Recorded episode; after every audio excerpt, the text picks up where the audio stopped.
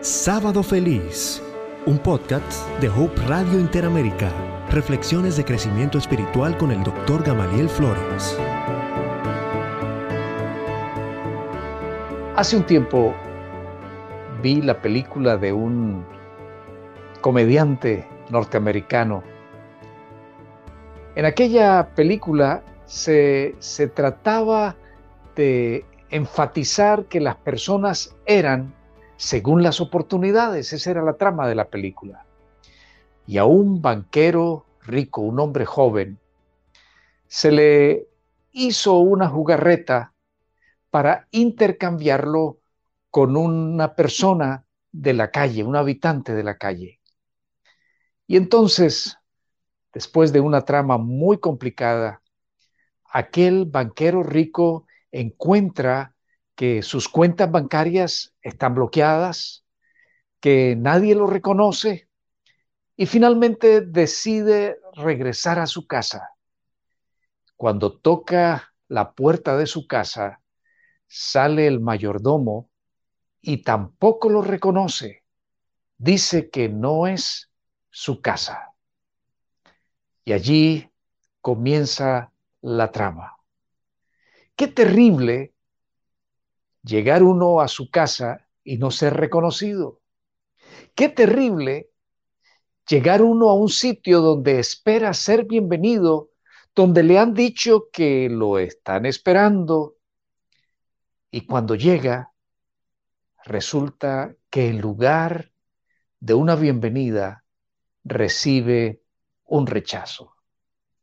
Justamente ese es el cuadro que pinta el apóstol Juan en el capítulo 1 y los versículos 10 y 11 con respecto al Señor Jesús, a quien él llama la palabra o el verbo.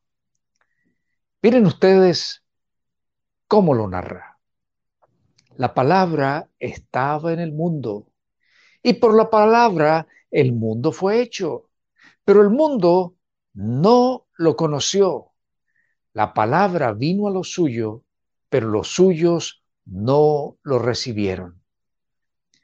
Dramático, dramático. La palabra, ese verbo maravilloso, esa palabra divina, ese Dios creador, viene al mundo que creó al mundo al cual le había anunciado que vendría y venía con una misión especial, una misión salvífica. Y en lugar de encontrar una calurosa bienvenida, encuentra un frío rechazo, un calculado desprecio. Es absolutamente ignorado. Pero luego Juan estrecha más el círculo. Habla de que vino a los suyos. Parece ser que Juan está haciendo una alusión al pueblo que decía estar esperando a Jesús. Aquel pueblo que decía tener las profecías, tener la esperanza del Mesías, tener la seguridad de que Él vendría, que supuestamente habían por generaciones y generaciones y generaciones alentado la esperanza de que Él vendría. Y cuando viene, simplemente hay un rechazo absoluto. No podía ser más premonitorio de lo que sería el sistemático rechazo de la vida de Jesús que su propio nacimiento. Y estoy seguro que, al hacer esta, esta descripción tan dramática, Juan estaba pensando en el nacimiento de Jesús. Mateo nos hace un detallado relato del nacimiento de, de Jesús. Juan no. Pero Juan, Juan nos da el significado de, aquel rechazo en el mismo momento en que Jesús está naciendo. Saben, José y María fueron a Nazaret, donde no eran desconocidos. José era de allí. Eh, perdón, no Nazaret, Belén. Luego se mudaron a Nazaret. Fueron a Belén para que Jesús naciera, siguiendo las indicaciones que había dado el emperador, ir al sitio al cual naciste para ser censado, ser empadronado. A la sazón, Belén era un pequeño caserío.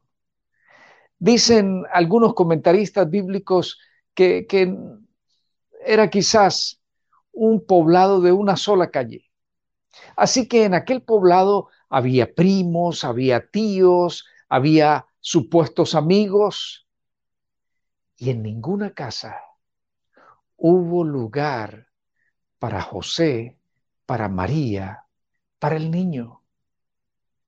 Según lo que estos comentaristas dicen, ellos no necesitaban ir a un, a un hotel, no necesitaban los servicios del mesón, porque sencillamente estaban en medio de familia. Pero ante la negativa no registrada en los evangelios de los familiares para abrir las puertas, tienen que acudir al mesón. No les faltaba dinero para pagar. Ese no era el problema. El problema es que les cerraron la puerta. No se conmovieron ni siquiera de una madre que estaba por dar a luz. No se conmovieron por un bebé que estaba a horas de nacer. No se, no se, eh, no se eh, conmovieron por las súplicas de un esposo y padre preocupado ante la angustia de no tener un sitio adecuado para que su esposa diese a luz y un sitio adecuado para que su niño pasara las horas inmediatas a su nacimiento. ¡Qué drama! ¡Qué drama! Y allí Juan nos dice, a los suyos vino y los suyos no lo recibieron. Pero la no recepción de los suyos no fue simplemente en el momento del nacimiento, fue en su misión mesiánica. Aquellos que eran los conocedores de las profecías, aquellos que lideraban la vida espiritual del pueblo, aquellos que se constituían como guardianes del templo que representaba al Mesías, aquellos que deberían reconocer al Mesías cuando apareciera, se convirtieron en sus más acérrimos enemigos. Cerraron sus corazones, cerraron sus mentes. Cuando el Espíritu Santo traía convicciones del ministerio mesiánico de Jesús, ellos batallaban contra esas convicciones, rechazaban a ese Espíritu Santo. No querían ser convencidos, querían seguir acariciando ideas falsas que habían llegado a desarrollar a lo largo de mucho tiempo. Pero no solamente fueron ellos. La generalidad de las personas se beneficiaron del ministerio amoroso de Jesús pero muchos cerraron sus corazones simplemente porque no cumplía sus expectativas egoístas, simplemente porque no hacía las cosas como ellos pensaban que deberían hacerlo. Sus hermanos inclusive por un tiempo llegaron a estar en contra de él, al punto que Jesús encuentra una familia fuera de su círculo familiar. Qué rechazo tan extraordinario. Y pudiéramos pensar, bueno, fueron los de aquellos días. ¿Será? Saben, a lo largo de la historia, el ministerio salvífico de Jesús ha sido más rechazado por nosotros los seres humanos que apreciado y aceptado. La mayoría de los seres humanos a lo largo de la historia y aún hoy en día, cuando tenemos tantas evidencias claras del mesianismo de Jesús, de lo maravilloso de su ministerio en nuestro favor, de esas promesas seguras de salvación. A pesar de todas esas evidencias, digo, la mayoría de los seres humanos continúan negándose a recibir a Jesús como Salvador. ¡Qué tragedia! Dios, quien puso su vida por una raza rebelde, por una raza que necesitaba redención, es sistemáticamente rechazado y simplemente se le pide que quede fuera de la vida de aquellos a quienes él ama. Qué triste historia. Pero Dios nunca se da por vencido. Y ahora, después de pintar ese cuadro triste, Juan nos lleva a otro cuadro. Miren ustedes lo que dice. Pero a todos los que recibieron la palabra, a los que creen en su nombre, les dio potestad de ser hechos hijos de Dios, los cuales no son engendrados de sangre, ni de voluntad de carne, ni de voluntad de varón, sino de Dios. Ah, hubo algunos que no lo rechazaron. Hubo algunos que lo aceptaron. Y aquellos que, que, lo aceptaron recibieron un premio extraordinario. Se les dio el privilegio de tener el poder de ser hijos de Dios. ¿Saben qué es un hijo de Dios? Jesús lo dijo. Hablando con sus discípulos, Jesús les dijo, ya no los voy a llamar siervos, sino amigos, hermanos, porque, dijo Jesús, ellos estaban haciendo la voluntad suya. Ser un hijo de Dios es acatar el camino de Dios. Pero un momento, eso pareciera que, hay que ganarse el ser hijo de Dios. Recuerden, Juan está diciendo, les dio el poder. Sabes, tú no puedes por tu propia cuenta ser un hijo de Dios. Pero al decirte esto, no estoy hablando de ti, Estoy hablando de mí también. Yo no puedo por mi cuenta ser un hijo de Dios. Por mi cuenta, yo no puedo ser obediente. Estoy mirando caminos de obediencia, pero en mi vida no existen, porque mi naturaleza me lleva lejos de Dios.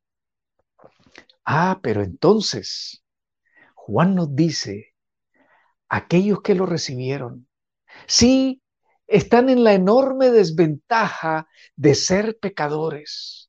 Están en la enorme desventaja de pertenecer a esa raza terrible que se rebeló contra Dios.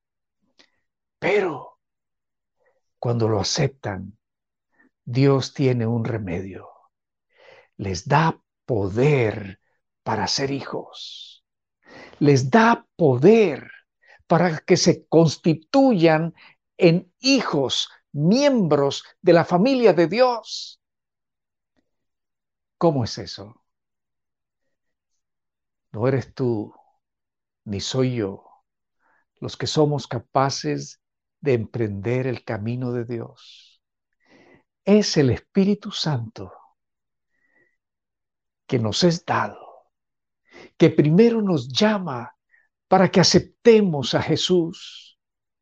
Y cuando aceptamos a Jesús, entonces ese Espíritu Santo nos es dado para que podamos caminar a la manera de Dios, para que podamos parecernos a Dios, para que nuestras actuaciones estén en armonía con Dios, para que nuestros pensamientos sean inspirados por Dios. No es ni tu voluntad ni mi voluntad la que logra esa transformación. Tu voluntad y mi voluntad juega en la decisión de aceptar, pero en la de hacer, el Espíritu Santo es quien logra el cometido. Y Jesús lo dijo, aquellos que lo reciben tienen un antes y un después, antes de ser hijos de Dios y después de ser hijos de Dios. Le decimos a esa experiencia la conversión, la conversión, un cambio de rumbo. Íbamos por un camino pero ese camino no era el camino. No era el camino que nos llevaba a la salvación. No era el camino que nos llevaba a la vida eterna. Ese camino era un camino que nos llevaba a un precipicio sin fin. Y entonces el Señor nos llamó. Nuestra voluntad se puso del lado de Dios lo recibimos y Él le da a nuestra vida un giro de 180 grados. A nuestras espaldas queda el precipicio, a nuestras espaldas queda aquel camino desastroso y frente a nosotros hay un camino de gloria, de salvación, de vida eterna. Qué maravilloso es Dios. Qué maravilloso es Dios. Y Jesús dice, ok, los que lo rechazaron, se cerraron una oportunidad, pero sin importar quién fue el que lo aceptó, recibió poder. Y una ilustración extraordinaria en la vida de Jesús fue aquel ladrón crucificado a su lado. Aquel ladrón no merecía nada, merecía la cruz. No merecía piedad, merecía lo que le estaba pasando. Pero aquel ladrón vio en Cristo al Hijo de Dios. Aunque era difícil poderlo percibir quizás allí crucificado, en una situación física lamentable, aparentemente derrotado, pero él pudo ver al Hijo de Dios en ese hombre golpeado, sangrante, martirizado, y clamó y recibió poder, poder para ser hijo de Dios. Ese poder para ser hijo de Dios no le es negado a nadie, porque Dios siempre nos ama con esperanza. Hay un libro que mis padres me leían en mi niñez y conseguí una reimpresión del mismo, Su palabra de honor. Es un libro de, de historias clásicas muy hermosas. Y aquí hay una historia que ilustra muy bien lo que es el poder para ser hijos de Dios.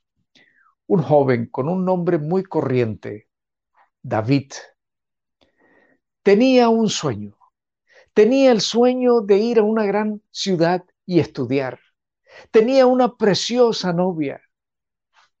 Y él quería antes de proponerle matrimonio, antes de casarse con ella, poder ofrecerle algo que la hiciese sentir orgullosa, poderle ofrecer un nombre. Y él dijo, si yo voy y estudio y regreso como alguien con un título profesional, entonces mi novia será mi esposa y será la esposa de alguien. En su afán por conseguir dinero, se dejó convencer por un carismático líder de una pandilla. Esto ocurrió a finales del siglo XVIII, perdón, eh, del siglo XIX y comienzos del siglo XX. Aquel hombre fraguó un plan. Dijo, vamos a asaltar el banco. Era el banco del pueblo de David. Así que se organizaron, aquel jefe de la banda y otro curtido criminal entrarían al banco y los dos jóvenes, David que a la sazón tenía 23 años y otro joven menor que él, estarían vigilando en la puerta del banco. Llegaron con la orden clásica, manos arriba y empuñando armas. El cajero puso sus manos arriba, abrió la caja y los criminales sacaron lo que allí había, para la época mucho dinero, dos mil dólares. Pero en algún lugar sonó un disparo e inmediatamente de muchas casas y cantinas y lugares públicos salieron hombres armados, los cuales rodearon aquel banco. Uno se aproximó y disparó contra el hombre que tenía el botín del robo, y aquel hombre cayó inmediatamente muerto.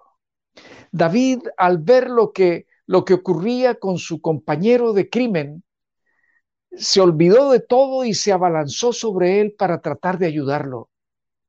Mientras tanto, el jefe de la banda, de una manera fría, le dijo, no hay nada que hacer. Tomó la bolsa y le dijo, ayúdate a abrirte un camino con tus pistolas. Muy pronto, David, inexperto en el crimen, se vio rodeado, trató de huir, desenfundó su revólver, pronto una bala le amputó el dedo que tenía sobre el gatillo, recibió otras heridas en piernas, brazos, y junto con el otro joven fueron capturados y puestos en la cárcel de una ciudad vecina en espera del juicio. Antes de eso, la misma gente de su pueblo lo reconoció David, David. Y cuando él intentó huir, un hombre le dijo, David, voy a acabar contigo. Y le dio un golpe con la culata de una escopeta en el rostro, lo cual lo hizo caer inconsciente. Nadie amaba a David. Todos en su pueblo lo odiaban profundamente. Todos estaban pidiendo la mayor condena. ¿Cómo era que alguien de su misma ciudad venía a robar su propio banco? Como si las cosas fueran fáciles para él. Llegó otra acusación. Un hombre lo acusó de haber robado ganado. David sabía que eso no era verdad. Este era su primer crimen y estaban acusándolo de lo que había hecho y de lo que no había hecho. Finalmente ocurrió el juicio. Le dieron siete años de cárcel por el robo del banco y un año por el robo de ganado. Su madre y su novia se acercaron a él. Las dos lloraban. Las dos le decían, David, estaremos orando por ti. Y su novia le dijo, David, sé que aunque cometiste un terrible error, eres un hombre bueno. Sé que no eres un criminal. Yo te voy a esperar. No, no lo hagas, dijo él. Eres una chica linda. eres joven, puedes tener otro novio y casarte. No deshagas tu vida por mí. Te esperaré. Fue la respuesta de ella. Y oraré por ti. David fue llevado a una terrible cárcel. Lo pusieron en el medio de los peores criminales, en la sección de la cárcel donde estaban los peores. David vio allí muchas cosas. Vio a algunos hombres enloquecer. Vio a otros suicidarse. Y él se hizo amigo de los peores. Se reunía con un criminal curtido para leer el periódico en la sección judicial y analizar cómo habían fallado los criminales que habían sido sorprendidos en sus fechorías. David se estaba endureciendo cada vez. Un día salió al patio donde estaban aquellos reos y empezó a mirarlos, mirar esos rostros duros, recordar las historias que conocía de muchos de ellos. Luego se miró a sí mismo y dijo, David, tú eres un miserable, tú no vales nada, todos te odian, excepto dos personas, tu madre y tu novia, y están orando por ti.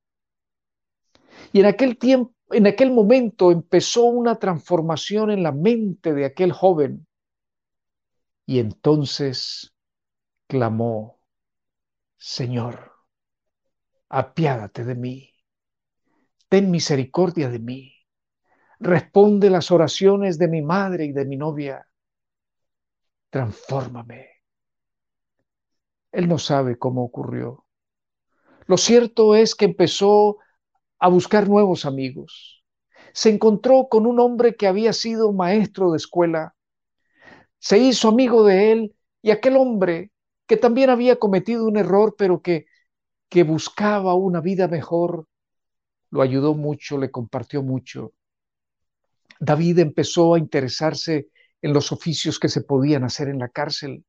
Empezó a conocer de agricultura, empezó a conocer de, de ganadería, y después de un tiempo, el director de la cárcel lo llamó y le dijo, David, he visto que estás actuando diferente. Pareces otra persona. ¿Qué pasó? Ven mañana de nuevo a la oficina. Y David fue y empezó a darle trabajos. Lo, lo fue poniendo en, en algunas ocupaciones que denotaban confianza. Un día le dijo, ven conmigo al pueblo. Lo llevó al pueblo, le mandó hacer un traje, le quitó las vestiduras de reo y lo convirtió en el mensajero de la cárcel. David tenía que ir dos veces al día al pueblo y nunca tuvo tentación de escaparse finalmente cumplió su condena. El último día, el último día, el jefe de la cárcel lo llevó a su propia casa a desayunar y le dijo, David, tu camino no va a ser fácil de aquí en adelante, pero ya comenzaste. Te invito para que sigas en la búsqueda de Dios. David tenía 20 dólares para llegar hasta su casa un guardián le regaló cinco dólares, que en ese tiempo era mucho dinero, y él emprendió su viaje.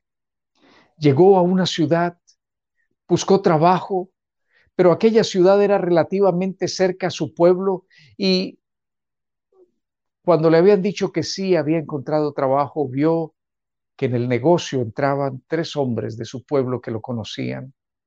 Al otro día, cuando se acercó a seguir con su trabajo, quien le había prometido dárselo le dijo, ya no te necesito, puedes irte, sigue buscando trabajo. todas las puertas se cerraron. Su dinero se acabó. Empezó a caminar y caminó muchísimos kilómetros hasta llegar a una encrucijada. Por un camino se llegaba a su pueblo, por otro camino a una ciudad que no conocía. En mi pueblo todos me odian, dijo. Y oró, Señor, ¿cuál camino debo seguir? Vació su corazón ante el Señor pidiéndole ayuda y dirección. De pronto vino un hombre en una carreta y le ofreció llevarlo hasta su pueblo. David aceptó eso como una indicación y empezó su viaje, pero antes de llegar al pueblo se bajó y entró en una gran hacienda que pertenecía a un hombre francés, quien le había prometido cuando estaba en la cárcel, si tú sales y quieres ser un hombre bueno, yo te daré una oportunidad. Así que fue allí a pedir esa oportunidad. Lo pusieron a pastorear unas ovejas. El jefe le fue a decir de su sueldo y le dijo, no se preocupe de mi sueldo, acepto lo que usted me pague. Aquel año él no salió de esa hacienda. Los otros trabajadores salían cada fin de semana, pero él nunca salió. Fue ascendiendo en la confianza del jefe y recibiendo mayor, mayores responsabilidades, mayor paga. Empezó a salir al pueblo. La gente lo miraba con suspicacia, con desconfianza. Luego el jefe le tuvo tanta confianza que lo mandó a vender ganado y él siempre traía el dinero. Y un día, recuerden que estamos hablando de principios del siglo XX, lo mandó a vender unas ovejas y el producto de aquella venta fueron 38 mil dólares. Y el jefe le dijo, llévalo al banco y deposítalo en mi nombre. Cuando David llegó al banco, uno de los cajeros era justo uno de los hombres que había sido víctima de su robo tantos años atrás. Lo miró extrañado. Y él le dijo, ¿y tú qué haces acá? Y él le dijo, traigo este dinero para que se acredite en la cuenta de mi jefe y le dio el nombre. Aquel hombre lo miró extrañado aún más, contó el dinero, 38 mil dólares. Extendió el recibo, se lo entregó y parece que él contó a otros porque ahora David empezó a ser visto con mejores ojos. Después de unos años de trabajo, había ahorrado suficiente para comprarse dos mil ovejas. Ahora pensó que era el momento de concretar su, su propuesta de matrimonio. Su novia lo había esperado durante 13 años.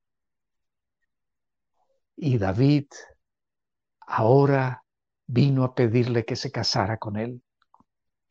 Ella aceptó, formaron una familia y David siguió escalando, se convirtió en alguien respetable en aquel pueblo, se convirtió en alguien culto, llegó a ser un líder en aquel poblado y reconocido como alguien que realmente reflejaba al Señor. ¿Cómo ocurrió? Si fue en una cárcel, aceptó la palabra y recibió el poder para ser hecho hijo de Dios. Yo no sé qué pasa en tu vida. A veces ni sé qué pasa en la mía. Pero lo que sí sé es que si queremos ser hijos de Dios, Dios nos da su poder para que lo seamos. Te invito para que en esta ocasión le digas, Señor, te acepto. Sé tú mi Dios. Sé tú mi Padre. Dame poder para ser tu Hijo.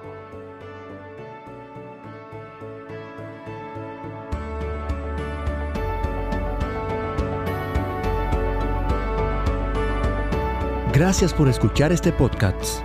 Encuentra más recursos en el portal hopechannelinteramerica.org